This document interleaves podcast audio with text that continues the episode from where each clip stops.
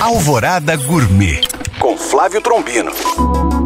Olá, meus queridos ouvintes! Hoje eu vou falar sobre o ingrediente que mais representa o Brasil e que o liga de norte a sul, de leste a oeste, a mandioca. E ela está presente no nosso pão de queijo, na tapioca e no tacacá. E a sua farinha compõe vários pratos, como o pirão, o feijão tropeiro e por aí vai. Mas hoje vamos aprender como prepará-la de forma mais simples, cozida. Primeiro, tem que escolher as que estão com miolo branquinho. Para descascar, basta fazer um corte longitudinal e arrancar de uma só vez. Ela vai sair como uma folha. Depois, cortar ao meio e tirar a linha central, que é muito fibrosa e indigesta levar para cozinhar. Quando estiver macia, servir com manteiga de garrafa e sal.